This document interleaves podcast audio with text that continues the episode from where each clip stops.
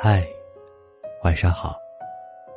这里是一个人的小小酒馆，我是今晚的守夜人，伊文。好久不见，你还好吗？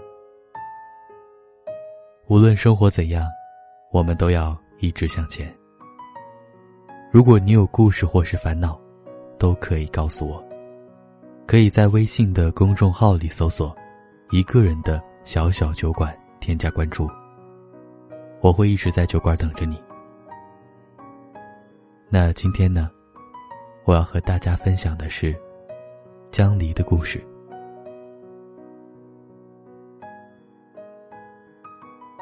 江离再次见到李修远，是在鱼龙混杂的派出所。他和几个同样面容憔悴的陌生男子，靠墙蹲成一排，头发凌乱。眼神空洞，身形瘦弱，除了脸上那道浅浅的伤疤，没有一点往日的模样。尽管如此，江离还是一眼就认出了七年未见的李修远。他像踩在刀尖上一般，一步一步的踱到李修远面前，一言不发的盯着他。眼眶里积满了湿润的液体，但他逞强的，没有让他们溢出来。李修远望向江离的时候，眼神先是抑制不住的惊喜，但又转瞬即逝。随之而来的，是羞愧和闪躲。两人近在咫尺，却又。仿佛远隔天涯。许久过后，李修远先开了口说：“对不起。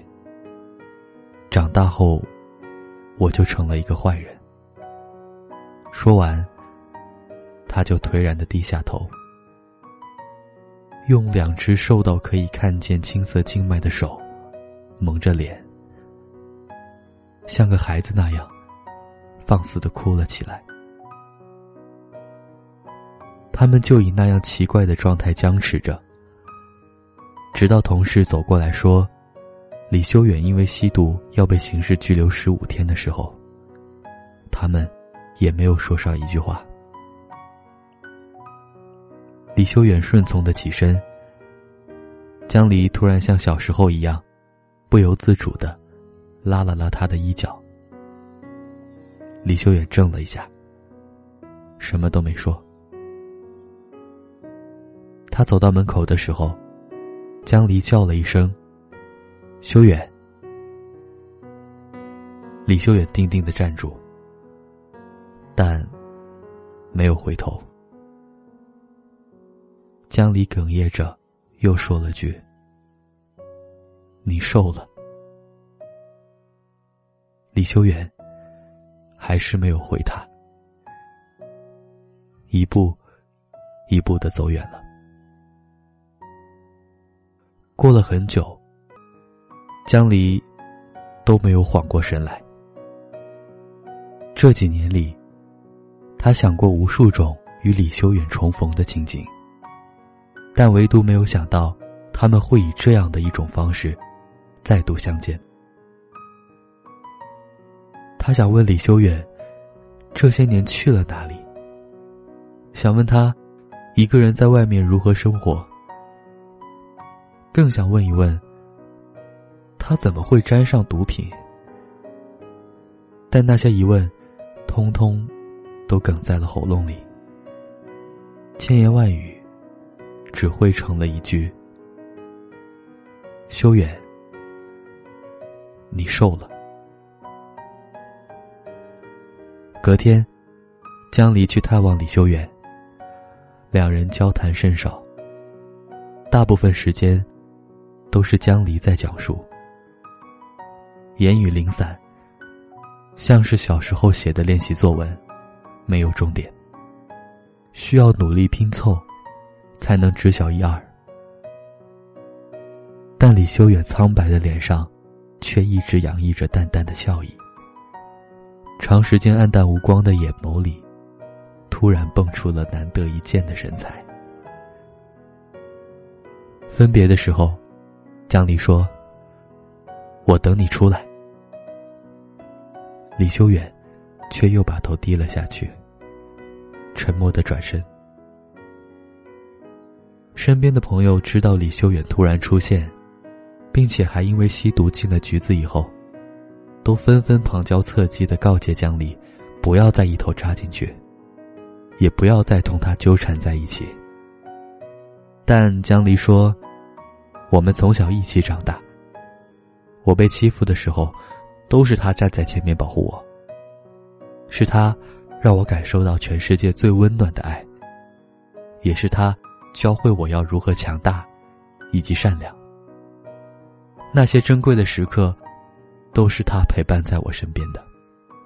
我怎么可能，在他最需要陪伴的时候，把他一个人丢在黑暗里呢？小时候，江离和母亲住在城郊的居民楼里。往左走第三间，就是李修远家。所以，他的童年记忆里。全部都是李修远的影子。小区里有几个调皮的男孩儿，经常欺负胖墩墩的江离。有时讥讽他胖得像头猪，有时嘲笑他没有爸爸去开家长会，连母亲都让他能忍则忍。但只有李修远会说：“以后他们再欺负你，你就告诉我，我保护你。”有一次。李修远真的扑上去和那几个欺负江离的男孩扭打在一起。大人赶来的时候，他的脸上已经被弄破了一道口子，鲜红的血爬在他稚嫩的脸庞上，但他一滴眼泪都没有掉。晚上，他又悄悄的跑去找江离，在他面前得意的说：“看吧，我就说我会保护你的。”等我长大了，就去当警察，把所有欺负你的人都抓起来。后来，江离听过很多人的承诺，但都不及李修远那句话的万分之一动人。上初中的时候，江离的母亲组建了新的家庭。继父是一个整日泡在酒水里的酒鬼，每次喝醉回家。都会和母亲争执吵闹，声音大的整层楼都可以听得一清二楚。每到这个时候，李修远总是借机跑进江离的房间，轻轻的安慰蜷在墙角的江离。有时候，会用他的手紧紧的捂住江离的耳朵，然后附在他耳边说：“我把所有不好的声音都挡在外面了。”坏人和恶意，都交给我。你不要害怕。那时候，江离不知道什么是爱，只是觉得，一想起李修远，就温岚超生。高考毕业，他们自然而然的就走到了一起，并且，一同报了警校。李修远是为了小时候对江离许下的承诺，而江离，则是把李修远的梦想，当成了自己的梦想。李修远去哪儿，他就去哪儿。那个时候，江离觉得自己甚至都可以预见未来的生活了。大学毕业，进入警局工作，然后和李修远结婚，过着不咸不淡，但又很舒适温馨的生活。只是后来很长的一段时间里，李修远的性情突然变得很古怪。他很少出门，常常莫名其妙的就冲江离发火。开始，江离不明所以，猜想可能是李修远不再爱自己了。为此，他们也是时常争吵冷战。后来假期回家。他发现李修远家里经常传出他妈妈的哭闹声，像极了自己家之前的情况。因为亲身经历过，所以懂得原生家庭对一个人的影响。他想，可能是家庭变故，才让李修远性情大变。江离开始尝试着去理解他，去安抚他，并且不断告诉他一切都会过去的。但李修远却并不领情。长时间的冷战后，便提了分手。容不得江离质问，他就将自己藏了起来。假期不回家，学校里也找不到他。那个说要保护他一生的人。无缘无故的把他丢下了。再见到李修远的时候，是在他爸爸的葬礼上。他变得很沉默，一个人坐在楼梯口的台阶上，大口大口的吸着烟。江离蹲下身坐在他旁边，他苦笑了一声说：“你说。”毒品真的有那么厉害吗？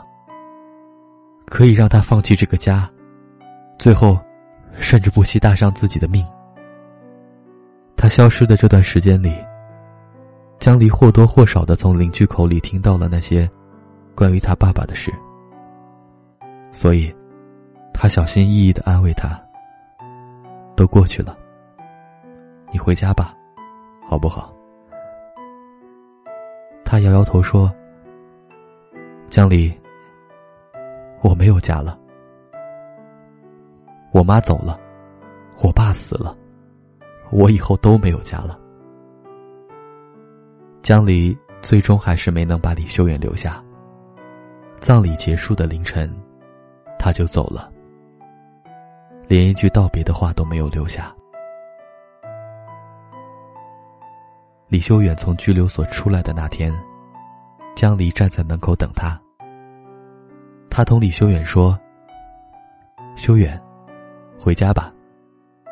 你和我可以重新建立一个家庭的。”李修远眼眶憋得红彤彤的，他真的很想伸手抱抱江离，然后郑重的回答他：“好。”但他觉得自己和江离已经隔得太远了，无论如何都走不回去了，所以。他最后说的是：“你别等我了，我就是一个吸毒的，不值得。”江离上前拉住他的手说：“我不想再把所有恶意都留给你。以后，我想和你一起承担，我们一起努力，把毒戒了，好不好？”但李修远还是甩开了江离的手。就像当初提分手一样的决绝。江离打听到李修远的住处，一下班就到他家楼下等他。但李修远却总是避而不见。等的时间长了，一向倔强的江离也有些力不从心了。他想，要不就这样算了。江离很少再去等李修远。那些重新燃起的希望，正在一点点熄灭。过了很久，江离收到一条来自陌生号码的短信：“我是修远，对不起，让你等了那么久。想了很久，我还是想做一个能护你周全的好人。”还是想为你抵挡世界的风雪。我去戒毒了，我也会很快好起来的。你要乖乖的等我回家。还有，我爱你，江离。也许是看过了太多关于分离的拥抱。也许是写过了太多伤春悲秋的曲调，我每天都不太爱笑，也没什么烦恼，只是做什么都感觉有点急躁。最近看到了你和他新的合照。不痛不痒的情绪，好像也没有多难熬。也尝试要把日子过好，却越调整就越糟糕。麻木的像一场好不了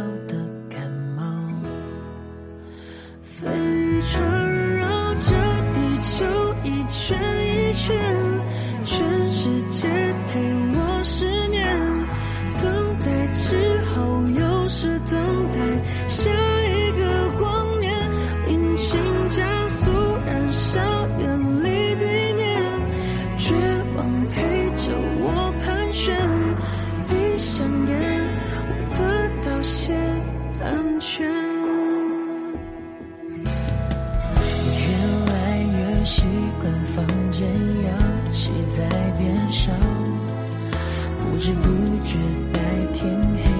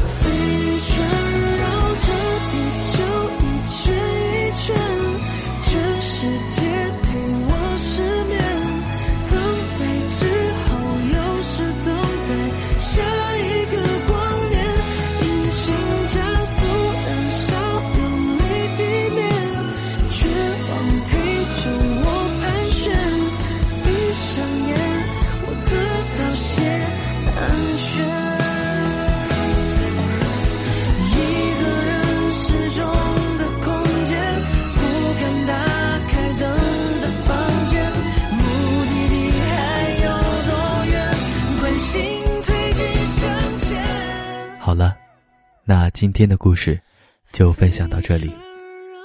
期待有一天，你能带着心底的故事如约光临。我是伊文，祝你晚安，我们还会再见的。